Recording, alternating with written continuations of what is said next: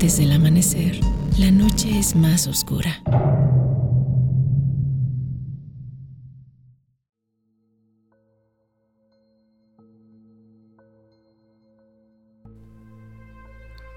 Hola y bienvenidos a Yowali. Como cada noche me acompaña Temo. ¿Qué tal, Erico? ¿Qué tal? Muy bien, ¿cómo estás? ¿Qué cuenta la estadía aquí en el búnker subterráneo? Pues es cada vez más cotidiana, me estoy acostumbrando cada día más a este lugar. Muy bien, muy bien, eso, eso es bueno, quiero creer.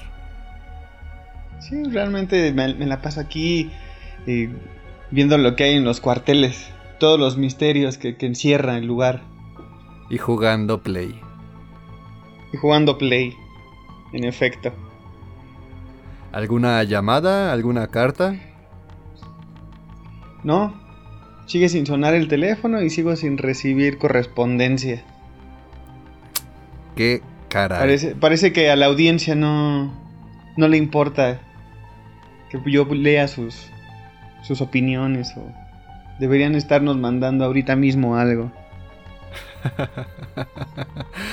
¿Verdad que sí? Deberían escribirnos, aunque sea por las redes, algún saludito, algún reclamo, lo que sea, ¿no? aunque sea que digan, ah, tu programa está bien feo. ya de menos. Hace una semana, no lo comentamos, pero fue el aniversario de Wally. ¿Ah, en serio? Lleva nada más un año. Así es, apenas cumplimos un año. Y como te darás cuenta, a todos se nos olvidó y no hicimos nada en especial. ¿Y qué tenías planeado a todo esto para su cumpleaños? No lo sé, no lo sé. Quizás algún programa en locación hubiera sido padre, ¿no? Sí, quizá. Quizá para ver el detrás de, de micrófonos de Yowali. ¿Qué es lo que pasa? ¿Cuáles son los bloopers? Aparte, me refiero a salir del estudio e ir a grabar a algún lado en específico, ¿no? Quizás algún ah. lugar que consideran maldito o embrujado. Ok. ¿Como algún cementerio?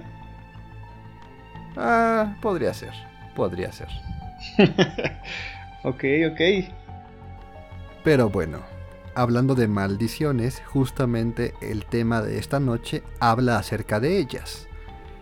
Así que dime, ¿tú qué sabes acerca de... De las maldiciones. Pues justo solo he escuchado, visto en la tele o eh, he sabido de cosillas que, que salen, que es algo que te persigue y que necesitas en algún punto como hacer un rito para deshacerte de ellas. Es lo único que sé realmente sobre maldiciones, sobre algún tema así, no, no me viene alguno a la mente. Anteriormente eh, hablamos eh, de la maldición de la tumba de Tutankamón. Eh, este tipo de ritual o maldición es como un hechizo aplicado directamente a cierto lugar, que si alguien profanaba o perturbaba esa zona iba a recibir dicho castigo. Pero el tema de hoy habla acerca de pinturas malditas. Y como te darás cuenta, es un distinto tipo de maldición que pues ahorita veremos. Ok, sí, justamente te iba a decir que es más bien como una maldición diferente, o sea, como la del objeto, como la del lugar o quizá la, que se hace hacia alguna persona. De hecho, estaba pensando como en, la santería, esta que, que son como los amarres no sé si cuente como maldición, pero a mí me suena como algo así. Yo digo que sí, podría ser algún tipo de maldición, ¿no? Como a distinto grado, pero maldición al final de cuentas. Ok. Pues bueno, comencemos.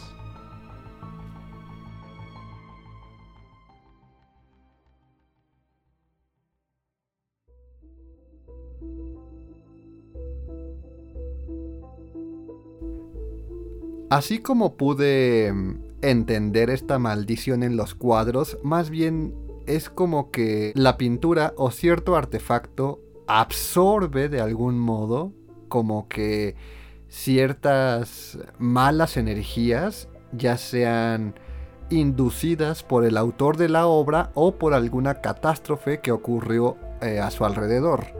Entonces este objeto queda impregnado de esta maldad, por así decirlo, o energía, y entonces queda maldito, queda embrujado de algún modo. Ok. Tengo una, una pregunta, quizá, o no sé qué tan extraña sea. De todas las maldiciones son malas, o sea, es como si fuera un pleonasmo, ¿no? Una maldición maldita, maldad. Sí, supongo que en su etimología ya viene como este sentido de maldad, ¿no? Bueno, um, hay hechizos buenos y malos, supongo. Ok. Algunos para atraer abundancia, algunos para causar algún mal. Eh, pero una maldición yo creo que sí se refiere directamente a causarle el mal a alguien. Ok, ok. Y esto es eh, igual que los cuadros. Pues es que aquí yo creo que la palabra más bien se adaptó a, a este mundo como religioso, ya sea cristiano o católico, que ya ves que cualquier cosa que no corresponde a sus dogmas es algo malo. Ah, Entonces, si hablamos de que un cuadro o algún objeto está impregnado de, ciertas eh, energías raras o, o no comunes, pues entonces dirán que es algo malo y por ende está maldito. O sea, es lo que yo entiendo de, de, la palabra. Entienda. Sí, sí, porque de hecho te iba a preguntar de... Iba a irme como más filosófico de... Pero ¿qué consideramos maldito? ¿O qué consideramos malo en este sentido? Pero si dices que es como más bien religioso, si va dirigido como a la liturgia, pues creo que, es entendible, que es como todo aquello que no esté dentro de la Biblia, por ejemplo, ¿no? Ajá. Y pues eh, de algún modo u otro, aunque no seamos eh, religiosos, pues como que adaptamos ese concepto a, maldad, eh, maldito, ¿no? O sea, como que ya viene ahí arraigado. Ah, muy bien. Y bueno, escogí los cuadros porque siento que a través del tiempo hemos visto las pinturas o estos retratos como una ventana a quizás a, otros tiempos, a otros mundos, comparándolo un poco con los espejos, porque también los espejos eh, en algunos eh, ritos o algunas creencias los consideran portales a otros lados, a otras dimensiones. Entonces, siento que una pintura igual es como una ventana. Por eso se enmarca. Eh, porque es como una ventana hacia otro, otro lado, ¿no? Como que pasando ese lienzo está ese mundo que fue eh, plasmado en el. En, pues en pintura, ¿no? En, colores. Y bueno, ahorita que veamos un poco más de por qué estos cuadros son malditos, como que le da un poco más de misterio de, de, cómo algo que podría ser tan, tan bello o tan común, ¿no? Causa tanto alboroto. Ok. Ok, entiendo. Sí, de hecho algo así pasa, ¿no? Como también... Porque es un objeto al final. Igualmente pasa con otro tipo de objetos como los muñecos, que dicen también que están malditos o todo ese tipo de, cosas, ¿no? O poseídos, ¿no? Ajá. O poseídos. Ok, entiendo. Ahora, bueno, supongo que lo iremos viendo conforme escuchemos las, las historias de estos cuadros, pero ¿tiene que ver eh, eh, como exactamente con algún ente en específico o es como alguna maldición que se le atribuye al objeto? al menos con estos cuadros que pude encontrar, que son algunos de los más famosos, no hay como un demonio que poseyó el cuadro, sino, bueno, ahorita vamos a, hablar de ellos y empecemos con el primero. Ok. Este es uno de los más famosos y fue realizado por el artista Bill Stoneham. Está titulada The Hands Resist Him, que en español sería Las manos lo resisten. Stoneham decidió crear una obra basada en su vieja fotografía cuando tenía 5 años y la tituló inspirado en un poema que su esposa le leyó. En la obra se muestra a, un niño, que es el artista, una muñeca espeluznante sin ojos, y ambos están parados eh, de pie frente a una puerta con cristales. Y podemos observar detrás de estos cristales numerosas manos espectrales que salen de la oscuridad. Ok. Según el autor, la puerta representa una barrera entre el mundo real y el de los sueños. La muñeca eh, es como un guía que pues va a llevar al niño a través de, de esta puerta que lo va a llevar a este mundo hacia pues un mundo de fantasía. Y estas manos representan diferentes realidades que pudieran ocurrir tras la puerta. Entiendo, es como como el multiverso detrás de la puerta. Las diferentes dimensiones. Ajá, como diferentes realidades, distintas posibilidades. La pintura se exhibió en la galería Garten en Beverly Hills, California, eh, mencionada por el destacado crítico de arte Henry Seldis. El cuadro llamó la atención del actor John Marley y la compró que para quienes no lo ubiquen por su nombre, fue el tipo que encuentra la cabeza de un caballo decapitada en su cama en la película de El Padrino. Tres años después de entrar en contacto con la pintura, murieron tres personas. El crítico de arte Seldis, el dueño de la galería Garten y el actor Marley. Después de esto la pintura desapareció y casi se olvidó hasta el año 2000, cuando una pareja de ancianos la encontró abandonada detrás de una cervecería de California que se había convertido en un espacio de arte. En febrero de ese mismo año, una pareja de California puso la pintura eh, a la venta en eBay con un anuncio que afirmaba estar eh, maldita. Pronto se convirtió en un fenómeno viral y la leyenda sobre el cuadro se expandió. Em, dicen que al ver esta, esta pintura, pues te provoca mareos y sensación de malestar. Algunas personas dicen que las figuras salen del cuadro por la noche o que simplemente se mueven dentro de la pintura que las figuras, bueno, los personajes cambian de posición, que las manos en el fondo se llegan a mover de lugar y que incluso el niño intenta ah, como de algún modo escapar de, de la escena, pero la muñeca siempre lo detiene. Actualmente se encuentra guardada en un almacén de la galería Kim Smith en Grand Rapids, Michigan. Mm, ok, es, interesante la historia. Eh, de hecho, yo creí que era algo, bueno, en general lo de las pinturas malditas era algo más como de antaño, no algo como tan moderno, ni siquiera que, que todavía anduvieran como por ahí eh, dando vueltas, apareciendo en, en, lugares extraños, ¿no? Como esta parte de, que, que aparece en un basurero y que la van rescatando y que simplemente va como viajando, ¿no? Realmente creí que era como algo más, más viejo. Ajá, como algo más antiguo, ¿no? Más eh, tipo medieval quizás, ¿no? Quizá, ajá. Pues no, fíjate que estos cuadros pues sí realmente son muy modernos hasta cierto punto. Un poco más antiguos algunos, pero ninguno que sea como sobresaliente en antigüedad. Ok. De los que vas a hablar entonces son como más modernos, porque de hecho el primero que se me viene a la mente, yo creo que a muchos, nos ha de pasar es el retrato de Dorian Gray. Pero es nada más como esta historia.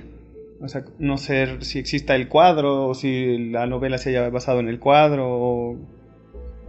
No lo sé.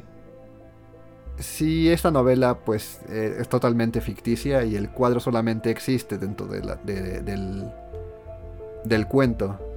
Ah, ok. Sí, porque es como lo más cercano que, que, yo creo que muchos podríamos tener a esto. Y hablando ya de la pintura, pues es, es como un poco tétrica, realmente hasta los colores son como muy, eh, muy específicos, muy... no lo sé. Como no, muy sé cómo describirla. Ajá. Y el único punto sobresaliente es el niño por su vestimenta, que es más brillante que todo el fondo y la, la muñeca junto a él. Y de hecho también los colores que, que tiene el mismo niño en comparación de la muñeca, porque hasta la muñeca parece como un poco vieja, como desgastada, por así decirlo. Y el niño, pues, no sé, es como brilla en, el- en el entorno en general. Es bastante interesante la pintura. Y, y a todo esto, ¿qué, qué, qué es lo que lo hace maldita o de dónde viene la maldición? Pues la maldición está acuñada a partir de que estas personas murieron al contacto con este, con este cuadro. Y posteriormente, eh, pues la gente, no sé si inventó estas leyendas, donde ven a los personajes moverse dentro de la pintura. Entiendo. O sea, más bien como, como el, esta. eh, sí, como esta energía, esta aura que desprende, ¿no? O sea, Así es. el hecho de, de que sea como muy, muy, muy tétrica la pintura. Ni, ni siquiera surrealista, sino tétrica. Por eso mencioné al principio que este es un tipo diferente de maldición. No es como que el artista dijera, eh, quien quiera que vea esta, este cuadro va a sufrir, ¿no? O sea, él solamente expresó su sentir en esta obra de arte y de algún modo, eh, pues el cuadro se cargó, ¿no? De, de esta maldad o lo que sea que lo esté poseyendo, si es que es así el caso. Pero pues está eh, pues maldito, ¿no? Como dicen, dice la gente que, que lo ve. Mm, entiendo. Y bueno, vamos al siguiente cuadro. Recuerden que estos, eh, estas pinturas eh, vamos a subirlas en las redes de Yowali para que puedan, pues, verlas y ustedes mismos analizarlas. La siguiente pintura se llama El hombre angustiado. Esta obra, pues, es indudablemente aterradora. Esta obra de arte se mantuvo supuestamente eh, escondida durante 25 años en el ático de la abuela de un hombre llamado Sean Robinson. La anciana afirmaba que el pintor había mezclado su propia sangre con la pintura al hacer el cuadro y que se había suicidado justo después de haberlo acabado. También mencionaba que podían escucharse voces que gritaban y lloraban o ver una forma espectral en sus inmediaciones cuando se le miraba. En el 2010, Robinson heredó la, pintura de su abuela después de su muerte, y supuestamente casi de inmediato su familia fue acosada por eh, extraños sucesos como una fuerza invisible que pues rondaba su casa.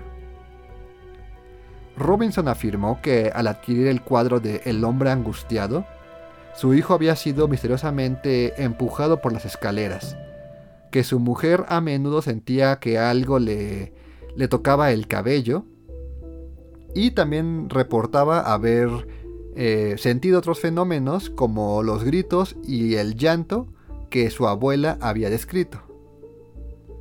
Robinson decidió instalar una cámara cerca de la pintura para registrar los fenómenos paranormales y después poder subirlos a YouTube.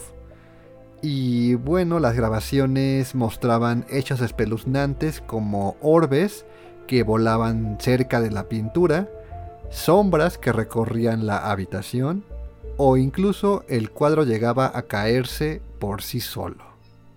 Ok. De hecho, ahorita estoy viendo la pintura, creo que no, no la describiste, pero justamente es tal cual un hombre como con una expresión de angustia. No es un hombre, más bien es como una figura humanoide. Nada más como de los hombros a la cabeza. Sin pelo, con... De hecho los rasgos, no tiene como rasgos eh, identificables. Y contrasta mucho un azul en el fondo con un naranja del personaje. Con colores como muy muy brillosos. Muy brillantes. Incluso la persona pareciera un cadáver, ¿no? Por la falta de estas características faciales. No tiene ojos, la nariz casi no se ve, la falta del cabello y la piel, podemos decirla como naranjosa, ¿no? Como ya putrefacta. Sí, de hecho, ahorita que, la estoy como viendo un poco más de cerca, eh, no sabe si está gritando o si nada más tiene... Parece que tiene la quijada rota y nada más te está viendo. Sí tiene una apariencia un poco extraña. Parece como quemado el sujeto. Pero a mí me. como que me. me pone a pensar de estas. Eh, de estos pacientes de los manicomios. Que los ponen a dibujar como algo. Y dibujan como cosas muy, muy, muy. muy extrañas. O la gente que sufre también como de depresión y que cuando las ponen a dibujar, dibujan como gente agonizando, rostros con, con justo mucha angustia. Como que eso es lo que me transmite. Sí, incluso a diferencia del cuadro anterior, claramente de ser cierta la historia que, le contó la abuela a este, a este señor, pues el artista claramente tuvo una intención como bizarra, ¿no? Al mezclar su sangre con, la, con los tintes para la obra y que al concluirla pues haberse suicidado. quizás fue como algún tipo de carta o de nota suicida.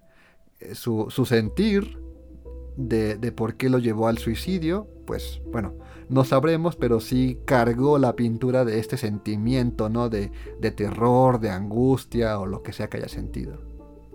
Exacto, dicen que todos los suicidas eh, dejan algún, como algún documento para dar sus últimas palabras sus últimos pensamientos.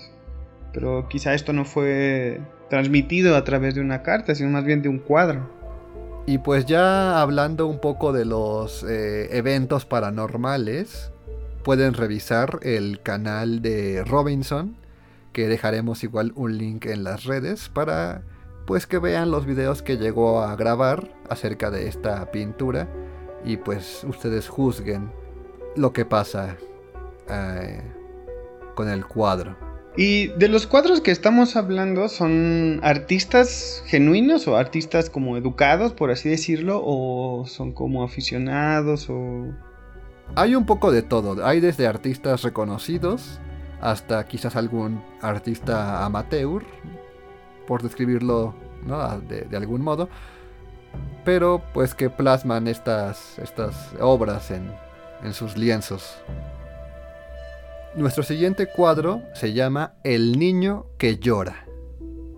El artista italiano Bruno Amadio pintó más de 65 retratos de huérfanos italianos llorando. Estos los vendió como recuerdo a turistas después de la Segunda Guerra Mundial. Durante los 50 se hicieron populares en Inglaterra, pero justamente en el año de 1985 hubo numerosos eh, reportes de incendios, donde lo único que se encontraba intacto eran copias de El niño que llora, justamente tumbadas boca abajo en el suelo. Se llegó a la conclusión de que los hogares que tenían copias de la pintura eran propensos a entrar en, en la estadística de incendios domésticos, pues rayando eh, un poco en el terreno de la leyenda urbana. Y otras personas pues igual mencionaban que los cuadros propiciaban eh, estos incendios, algo así como combustión espontánea. ¿Existe alguno de estos cuadros eh, como vigente? ¿Todavía hay alguno por ahí? Me parece que sí están los cuadros pues en diversos lugares hay muchas copias de ellos, pero justamente ya no hay reportes de incendios que nos guíen a, a los cuadros. O a la casualidad, ¿no? Porque, bueno. Ajá. pues igual sabemos que antes los incendios eran como un poco más complicados de detener y, y todo eso, y más durante esta época o estos periodos en los que se utilizaba quizá mucho carbón, quizá mucha leña. Es lo que yo me imagino. O sea, si pensamos como en, unas épocas anteriores, usaban mucha leña, también mucho petróleo. Entonces eran como tal, per se, más propensos a, los incendios. Quizá nada más era una, casualidad, ¿no? Podría ser. Y más que ahorita, pues no se ha, reportado como más incendios de este tipo. Aunque ya hablando también de la imagen, pues es como tal un niño llorando. Sin embargo, lo que se me hace como un poco más cruel es, eso. O sea, ¿quién se dedica a, a, retratar niños huérfanos? Es como un poco... Después de la Segunda Guerra Mundial, ¿no? Claramente, ajá. Sí. De hecho, igual me, me remite como a estas fotografías de, de, de guerra, de reporteros, ¿no? esas que se ganan los Pulitzers o esas que, que salen premiadas, que toman eh, la imagen de, no sé, algún niño sufriendo, familia sufriendo, no sé, a mí eso no, realmente no es que, que sea mucho de mi agrado. Y más estas, se me hace un poco extraño. Bien, el siguiente cuadro se llama El hombre sin cabeza.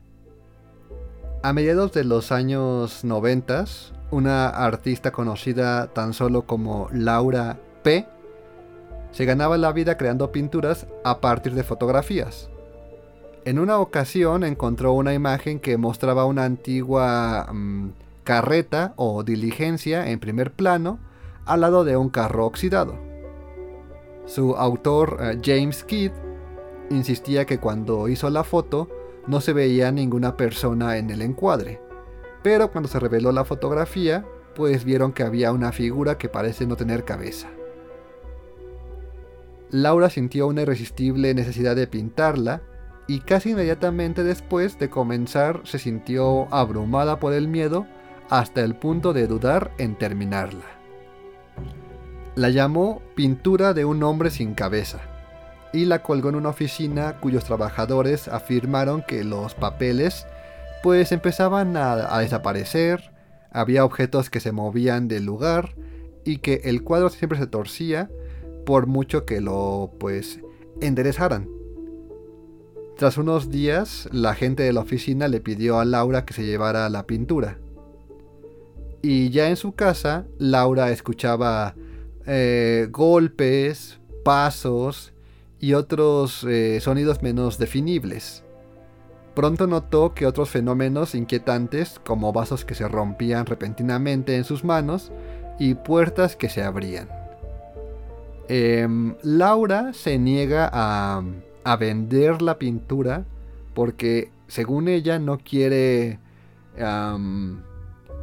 involucrar a más gente o que la gente sufra estos em, fenómenos paranormales. Ok. Pues em, son fenómenos como paranormales menores o menos graves. O sea, no, hay como tal muertes o alguna persona herida o alguien que, tenga como sensaciones, ¿no? Como más allá de, lo cotidiano. Sino nada más son como que, se mueven objetos, cosas por ese estilo. Entonces me hace pensar como que, que qué es que están malditas estas pinturas o si es como por fantasmas o qué es lo que piensa la gente.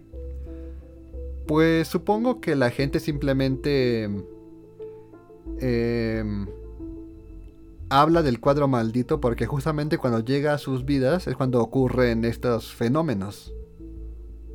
Entonces, de algún modo los ligan a la pintura y ya si se trata de algún fantasma que está pues conectado a esta, pues ya será como aparte, pero principalmente cargan a la pintura de esta, de esta maldad o de esta cualidad de provocar estos fenómenos. Porque igual es como, o se le podría atribuir, por ejemplo, al cuadro de, del hombre angustiado que bueno, tiene toda una historia que realmente puede cargar de, cierta energía o de, cierto significado a la pintura. Pero en este caso, pues no. eh, Al ver la pintura, realmente no la veo como tan extraña o rara. De hecho, el sujeto que según supuestamente no tiene cabeza parece como que está agachado. No se ve como tan tétrica esta. Si la parte paranormal es donde el fotógrafo dice que no había ninguna persona en, el encuadre y que únicamente al revelar la fotografía pues ya apareció este hombre sin cabeza. Pero bueno, es lo único que tenemos como de, de datos o algún recurso confiable, ¿no? De, de la historia detrás de esta, de esta imagen. Ok. Quizás de algún modo capturó la esencia de, de este ente y la artista al pintarlo pues lo atrajo y se quedó con la pintura, quién sabe. O lo replico. Ok. Es, es extraño. Y la, de, de la foto no se sabe nada. Pues intenté buscar un poco acerca de la imagen original, pero solamente todo remite a la pintura. Porque pues ganó más fama. Igual, quizá y eh, por ahí este, la fotografía o no sé, dentro de las historias la fotografía haya desaparecido o la hayan roto para evitar cualquier maldición. Y justamente por eso, pues, dicho ente, pues está en la pintura, ¿no? Podría ser, podría ser. La siguiente pintura se llama Cartas de Amor, por Richard King. El Hotel eh, Driskill en Austin, Texas, tiene una pintura eh, que se llama Cartas de Amor, y en ella se observa la imagen de una niña, que dicen guarda mucha semejanza con Samantha Houston. Ella era la hija de cuatro años de un senador eh, estadounidense que falleció mientras se hospedaba en el hotel. La niña murió cuando cayó por las escaleras eh, mientras perseguía una pelota en el año de 1887. Algunos invitados y empleados afirman que la niña en el cuadro a veces cambia su expresión o su posición, que mirarla hace que te sientas enfermo y con náuseas, con la sensación de ser elevado en el aire si te paras frente a ella. Posteriormente, eh, el hotel pues adoptó una fama de estar embrujado porque han ocurrido varios suicidios y algunas muertes sin resolver pues en ese lugar. Ok. Este, este cuadro, pues eh, realmente no, no, es tan tétrico como los anteriores, tampoco tiene como elementos que puedan ser extraños.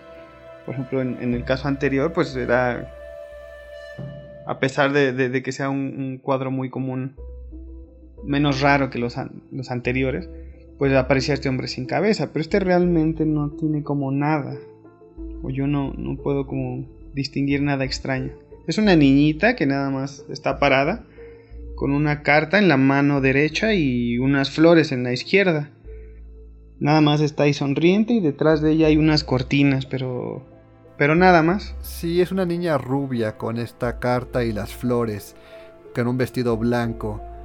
Pues de algún modo se ligó a la muerte de la niña por su supuesto parecido físico podríamos asumir que de algún modo el alma o el fantasma de la niña pues quedó atrapado en este en este cuadro. Porque como se dijo al principio algunos tienen la creencia de que los cuadros pues son ventanas a otros mundos no quizás eh, este este fantasma pues quedó ahí atrapado y pues mencionan que, que la niña se mueve que cambia su expresión. Y yo creo que por la posición de su cara, porque está como viendo hacia arriba, eh, ves que hay como un fenómeno donde tu mente juega contigo cuando ves tu imagen en el espejo, que de repente, si te quedas viendo fijamente, pareciera que tu rostro se deforma o como que hace muecas que tú no haces realmente. Sí. Supongo que algo así ha de ocurrir con la pintura. Al, por su posición de la cara y sus ojos viendo hacia arriba, quizás la gente al mirarla fijamente crea este fenómeno o este efecto de que la niña quizás cambia su sonrisa o hace alguna mueca y pues sumándole la leyenda que, tiene encima, pues eh, da esta connotación de que está embrujada o que está poseído el cuadro. Sí, quizás ya, ya vienes como con eso en mente y por eso tienes como esa percepción o tienes como esa, esa sensación, porque como tal hay muchos cuadros de retratos o de, de gente así que parecida, ¿no? Que está parada ahí, nomás, viéndote.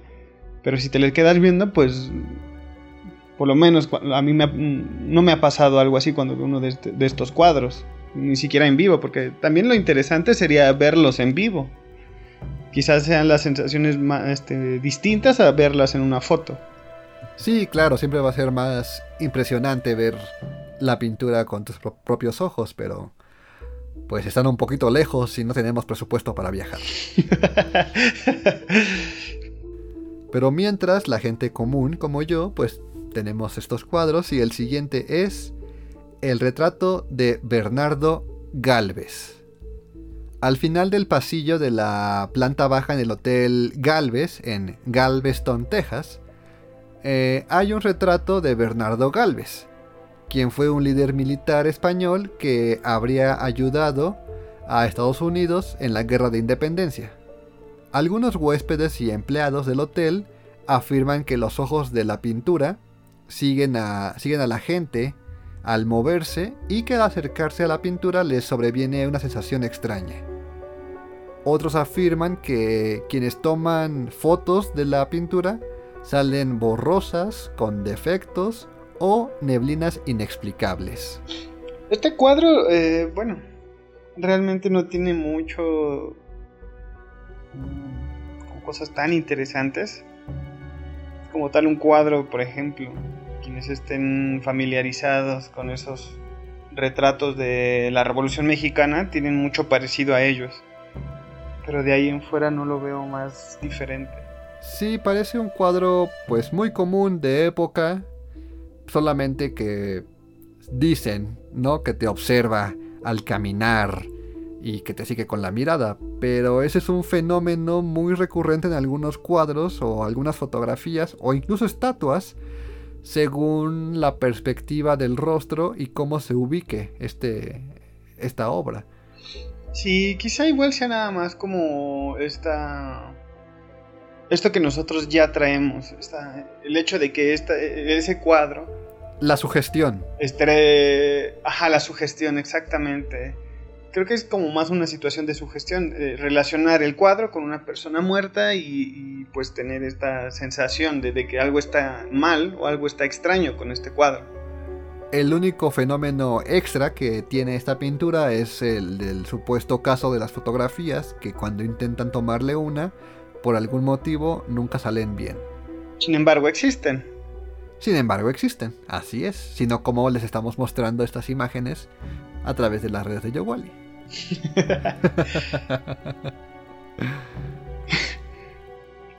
sí, quizás nada, nada más sea como eso, eh, lo que hemos estado hablando también, al menos durante esta temporada, de qué es lo que la gente cuenta, lo que a la gente le, le gusta escuchar o le gusta inventar o no lo sé. Pero bueno, la siguiente pintura es del famoso artista Edvard Munch. Ya ves que sí hay algunos famosos por aquí. Sí, como, como este que nos acabas de mencionar, con su pintura más popular, El Grito. Así es. Y bien, como sabemos, era un individuo bastante oscuro, y pues eso reflejaba en sus pinturas. Su educación transcurrió en manos de un fanático religioso abusivo tras la muerte de su madre por tuberculosis y de su hermana cuando tan solo tenía 5 años. Por ello, su cuadro La Madre Muerta, que es la que tenemos ahorita aquí, parece reflejar un momento congelado de ese pozo de angustia y de locura que resulta bastante pues perturbador. En la imagen vemos a una niña de espaldas eh, a su madre yaciendo sin vida en su cama, mientras se lleva las manos a los oídos con una mirada fija en el espectador. Las personas que tuvieron el cuadro afirmaban que los ojos de la niña lo seguían por la habitación o que las sábanas de la cama de la madre en la pintura pues se movían. Incluso llegaron a mencionar que la pintura emanaba un olor como de habitación de hospital. Este cuadro fue pintado en 1899 y la obra sirvió como presagio para pandemias como la gripe española que pues terminó con la vida de millones. Ok, viendo la pintura es eh, como tal un, poco perturbadora. Igual que, el grito, el grito realmente no, tiene esa... Eh, no te transmite como esa angustia, a pesar de que es un hombre angustiado. Y si lo comparas con la que acabamos de ver del hombre angustiado, pues realmente la otra es más perturbadora la que, nos, la que mencionamos el recién. Angustiado. Ajá. La otra es eh, por el tipo de, de, arte o por el, tipo de técnica, no sé realmente cómo, cómo, decirlo. No es como tan impactante. Sin embargo, en este, lo que me llama mucho la atención son, son algunas cosas. Por ejemplo, la única que tiene un rostro definible es la niña, que está hasta el frente y detrás de ella está eh, lo que eh, entendí que era su madre, ¿no? Que está en la cama, está postrada y eh, totalmente de blanco. O sea, toda, tanto la cama como la, madre tienen unas tonalidades blancas. Y detrás de la cama hay un total de cinco personas que están haciendo, bueno, como algunas cosas. Realmente no, no, tampoco está como bien definido, nada más está como muy triste realmente. Las personas de detrás como que están conversando, como en un funeral, vaya. Y lo único que llama la atención, lo que más resalta es la niña, que, está como... parece angustiada también. y, tiene un color muy diferente al del resto de la obra. Sí, podemos ver la desesperación en el rostro, en los trazos de la niña, por cómo está realizada y pues sí sientes esa frustración, ¿no? De, ese sentimiento que posee la niña. Y bueno, ya lo demás de, de, que según se mueve o que sus facciones cambian o que las sábanas llegan a moverse, pues ya es parte de, de ese mito que envuelve a la pintura. Sí. Sí, es, es un poco curioso, ¿no? Porque realmente no, no provoca como situaciones graves o fatales o de mover cosas o sí, sino nada más es el cuadro el que se mueve, sin, entendí bien. Ajá, bueno, y este olor que llegan a sentir en la habitación donde se encuentra el cuadro, que es como de hospital, o eso mencionan. Sería cosa de, de ir a verlo para ver a qué, a qué huele, si es hospital público o si es privado.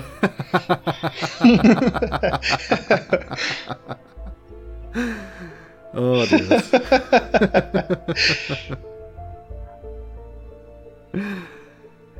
y así llegamos al último cuadro. Este simplemente se llama La chica que se quitó la vida. Según la leyenda popular, fue un autorretrato pintado por una joven japonesa llamada Sone ella escaneó la imagen y la subió a la web antes de quitarse la vida. Después de que se publicó en un foro coreano, muchos miembros del sitio afirmaron que la pintura estaba maldita, pues algunos afirmaron que si mirabas a sus ojos azules durante más de 5 minutos, te volverías loco. Otros dijeron que si lo miras el tiempo suficiente, el fantasma de la niña aparecía y te quitaría la vida. Otra versión de la leyenda eh, nos cuenta que si miras a la chica, su boca se convierte en una sonrisa malvada y que sus ojos se oscurecerían. Pues sobre esta obra creo que no es tanto un cuadro, porque más bien es una, imagen, ¿no? Que al final se escaneó y se, se subió a, a X plataforma. Y pues es, es un poco extraña porque parece hecha digitalmente. Sí, pareciera como una pintura digital.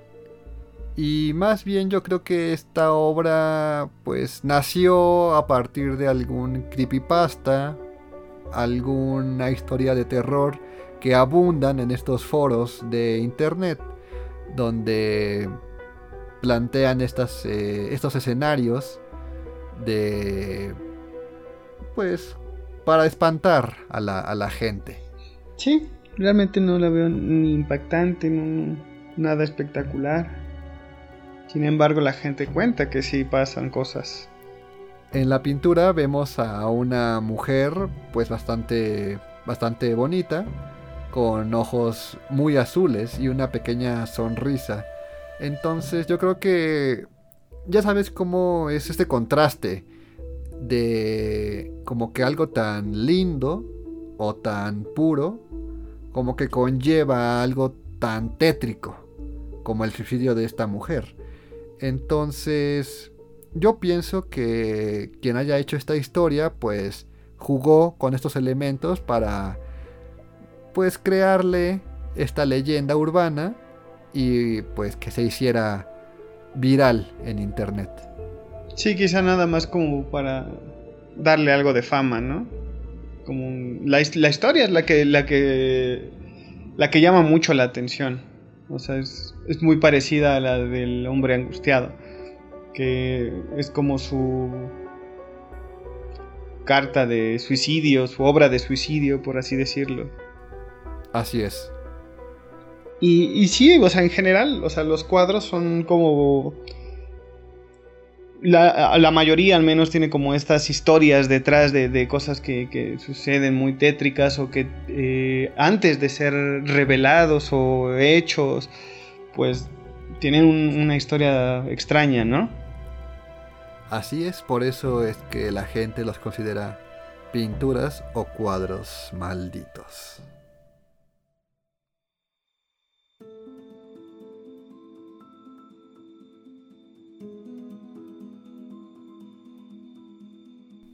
Y con esto concluimos la programación de hoy. A pesar de que hablamos de pocos cuadros, pues sí tienen una historia bastante peculiar cada uno de ellos, como mencionaste. Sí, todos tienen esta esta carga en la que pues uno también puede sugestionarse para pensar que, que existe algo o que hay algo mal con este cuadro, que está maldito, que, tiene, no sé, ciertas energías, ¿no? Entonces, creo que, está muy sesgada como, como estas historias, eso creo yo. ¿Y tú, Érico, qué es lo que opinas en general de los cuadros? Pienso que cada uno es muy interesante por la carga emocional que llevan incluso como mencionamos, algunos rayan el surrealismo, ¿no? Como el del el de las eh, el de las manos lo resisten. Pero no creo que ninguno realmente esté poseído por ningún ente o que causen estos fenómenos y mucho menos que las pinturas se muevan solas. Lo que sí es un hecho es que gracias a estas historias, pues la gente quizás cree sentir estos malestares porque ya van con este, eh, esta predisposición de, de enfrentarse a algo paranormal. Exacto, siento que es más bien eso, o sea, la, historia que tienen detrás o, o a lo mejor ni, ni, ni es como 100% cierta, ¿no? Sino nada más existe esta historia justo para que la gente pues eh, asocie la historia como tal con el cuadro.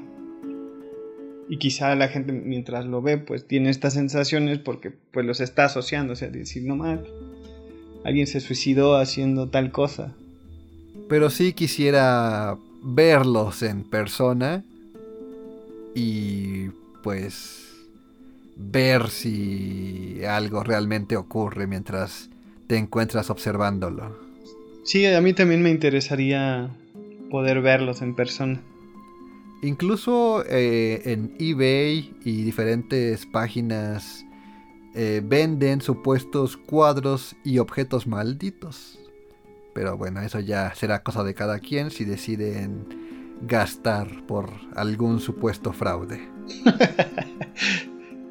sí, supongo que esto se da mucho para, para este tipo de situaciones.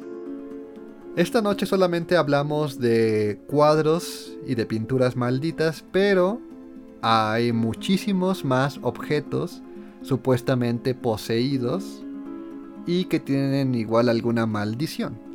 Entonces, si quieren que hablemos de ellos, pues no lo pueden hacer saber a las redes de Yowali, las cuales están tanto en Instagram como en Twitter como Yowali Oficial. O bien pueden escribirme a mí directamente, solamente en Twitter. Y me encuentran como arroba erico-bajo. Esto es arroba E-R-I-C-K-H-O-bajo. Y recuerden que estaré aquí al pendiente de todas sus, sus opiniones, todas sus respuestas, todo lo que quieran enviar. Aquí estoy. Ya mándenle algo a, Temo para que se desaburra. para que me entretenga. Ajá. y bien, pues ya. Eh, que pasen una buena noche. Cuídense de todas esas maldiciones y de esas imágenes perturbadoras. Que estén muy bien. Y bye. Adiós.